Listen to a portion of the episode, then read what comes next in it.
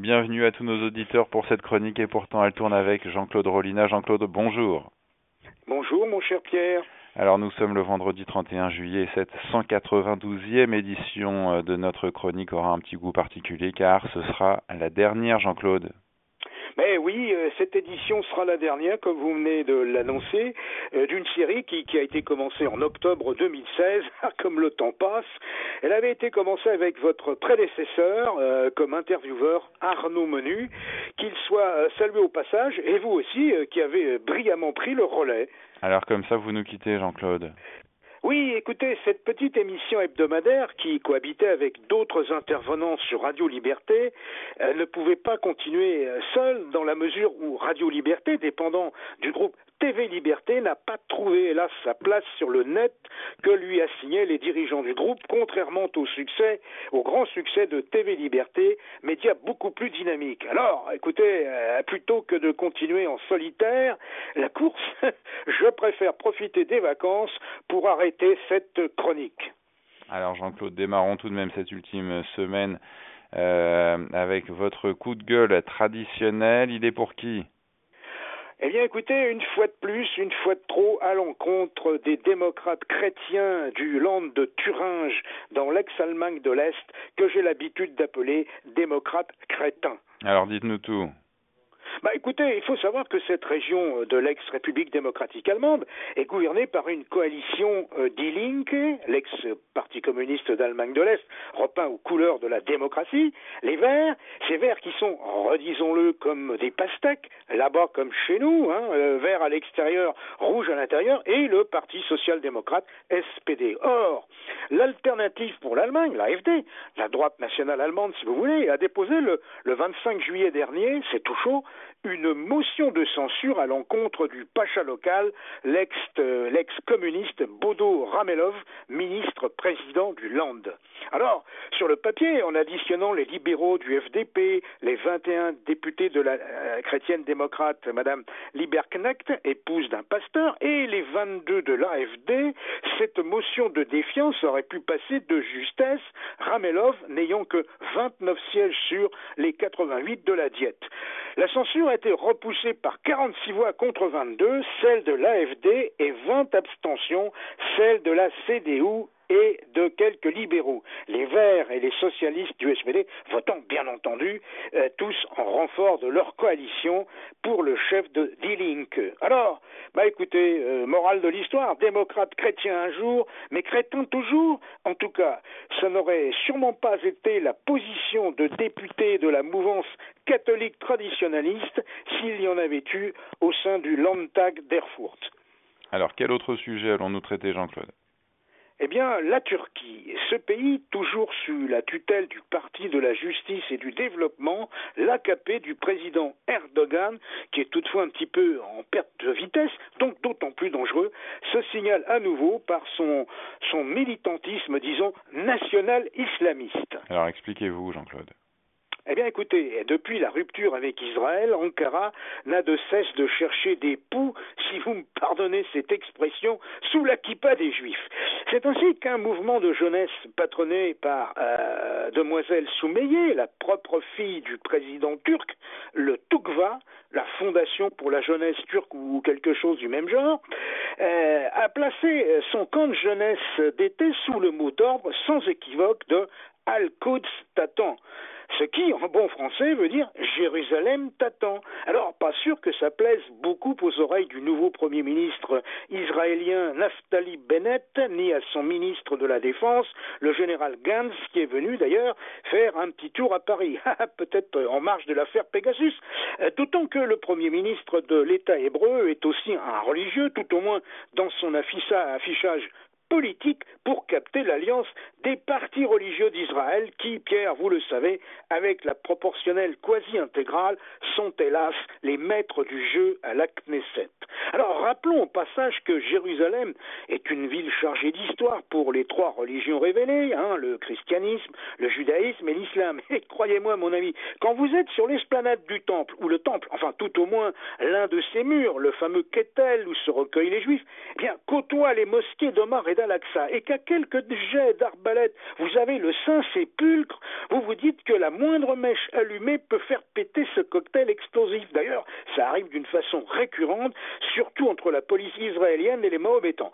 Et la Turquie, bien entendu, rajoute de l'huile sur le feu, l'huile d'olive forcément, sur les ressentiments palestiniens au moment même où les soutiens traditionnels de la cause commencent à les lâcher, à savoir l'Égypte, la Jordanie, l'Arabie saoudite, les Émirats arabes unis, le Maroc, le Soudan et Bahreïn qui ont ou vont avoir des relations diplomatiques avec l'État hébreu entre parenthèses, pas folle les guêpes, ces pays savent bien tout ce qu'ils peuvent avoir comme avantage à négocier, commercier avec les Juifs d'Israël, un pays très avancé technologiquement, il n'est que de penser à Pegasus, euh, affaire à laquelle je viens de faire allusion, et de se rappeler l'attitude, par exemple, de l'Azerbaïdjan contre cette pauvre Arménie que nous évoquâmes ici même. Alors, depuis sa rupture avec Shimon Peres, Erdogan montre les muscles, s'impose comme étant presque l'unique soutien des Palestiniens et plus particulièrement du Hamas,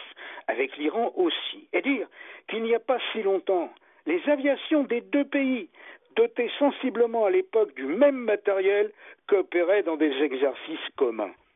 Mais si Erdogan perd les prochaines élections, euh, Jean-Claude, les relations turco-israéliennes redeviendront comme avant, c'est-à-dire bénéfiques euh, pour euh, les deux ex-compères?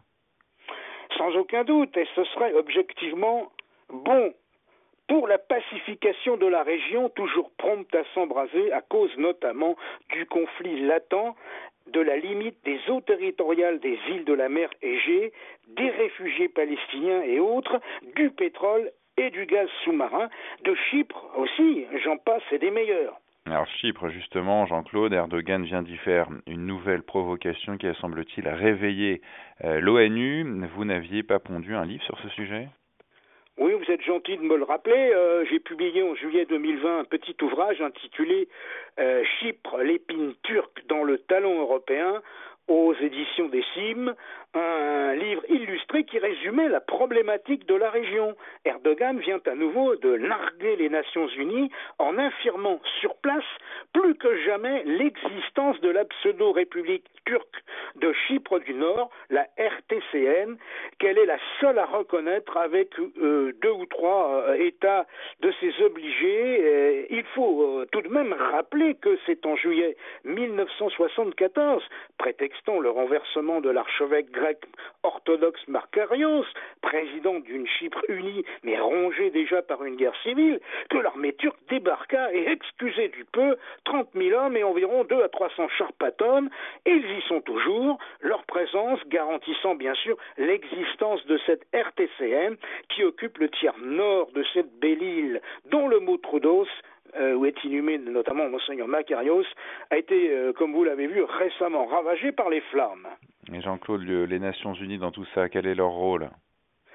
Vous savez que le machin, comme disait le général de Gaulle en parlant du building en verre de l'East River, a toujours euh, été assez impuissant tant que ses membres ne veulent pas agir de concert. Et comme les intérêts de ces derniers ne sont pas toujours les mêmes, c'est le moins que l'on puisse dire, nous assistons à de la parlotte, à de l'immobilisme. Une fois de plus, la réponse du secrétaire général de l'ONU a été d'émettre un vœu de bon sens, un vœu pieux comme d'habitude, mais totalement irréalisable dans le contexte actuel, proposiez, n'est-ce pas, je cite, une sorte de fédération bicommunautaire pour régler le problème, sachant très bien que ça ne marche nulle part.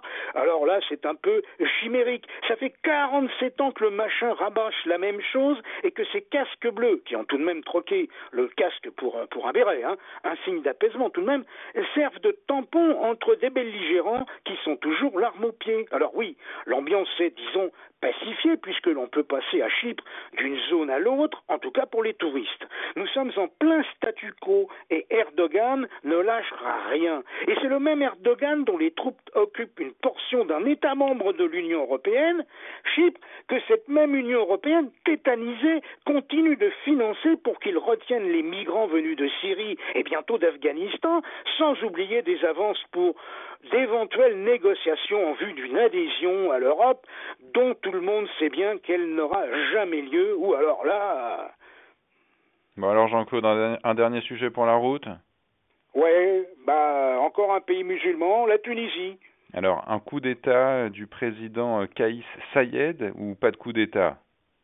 Écoutez, nous n'allons pas jouer les constitutionnalistes. Le président de la République tunisienne, qui a sensiblement les mêmes pouvoirs que le nôtre, a tenu compte de la situation dramatique dans laquelle se trouve son pays. Une catastrophique situation sanitaire. Ceci dit, au passage, ça m'étonne grandement pour un pays qui passait pour euh, le plus avancé du Maghreb. On mesure là d'ailleurs l'effet dévastateur des révolutions du pseudo-printemps arabe. Une dette, comme chez nous, abyssale, et des désordres venant du chômage, un chômage dont une bonne partie est due à la baisse drastique du tourisme, lui-même, euh, elle-même conséquence euh, de la pandémie et aussi de la situation instable de ce pays. Les touristes se rappellent les tragiques attentats islamistes qui ont sanglanté hier euh, Tunis, et puis le parti majoritaire à l'Assemblée, les islamistes d'Enarda, ce parti n'a semble-t-il plus la cote comme le semble le démontrer la rue tunisienne, tout au moins dans la capitale. Il y a là une montée des périls et le président a tranché. Mise en veilleuse du Parlement, interdiction à son, son président, qui est aussi le chef d'Enarda, d'y pénétrer, renvoi du Premier ministre et d'autres de ses collègues, et à l'horizon, une promesse d'élection qui éclaircirait peut-être le panorama politique.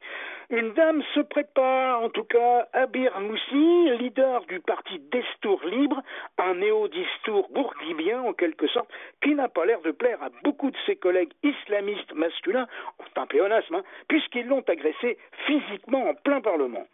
Alors Jean-Claude, quelle sortie de crise voyez-vous pour euh, ce voisin? Bah D'abord, je me félicite que la France, malgré sa propre pénurie endémique et géographique, ait fourni, je crois, un million de doses de vaccins contre le virus chinois.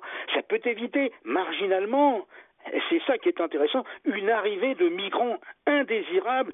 Rappelons-nous, entre parenthèses, que l'assassin fidèle à l'église de Nice était un clandestin tunisien, et qu'il n'est jamais bon qu'un État voisin et jusqu'ici ami soit la victime de troubles graves. Il est de notre égoïste intérêt que la Tunisie, comme ses deux autres voisins du Maghreb et la Libye d'ailleurs, aient des régimes stables et qu'en tout cas les pouvoirs locaux tiennent bien en main leur population, une fois encore pour éviter évidemment des migrations.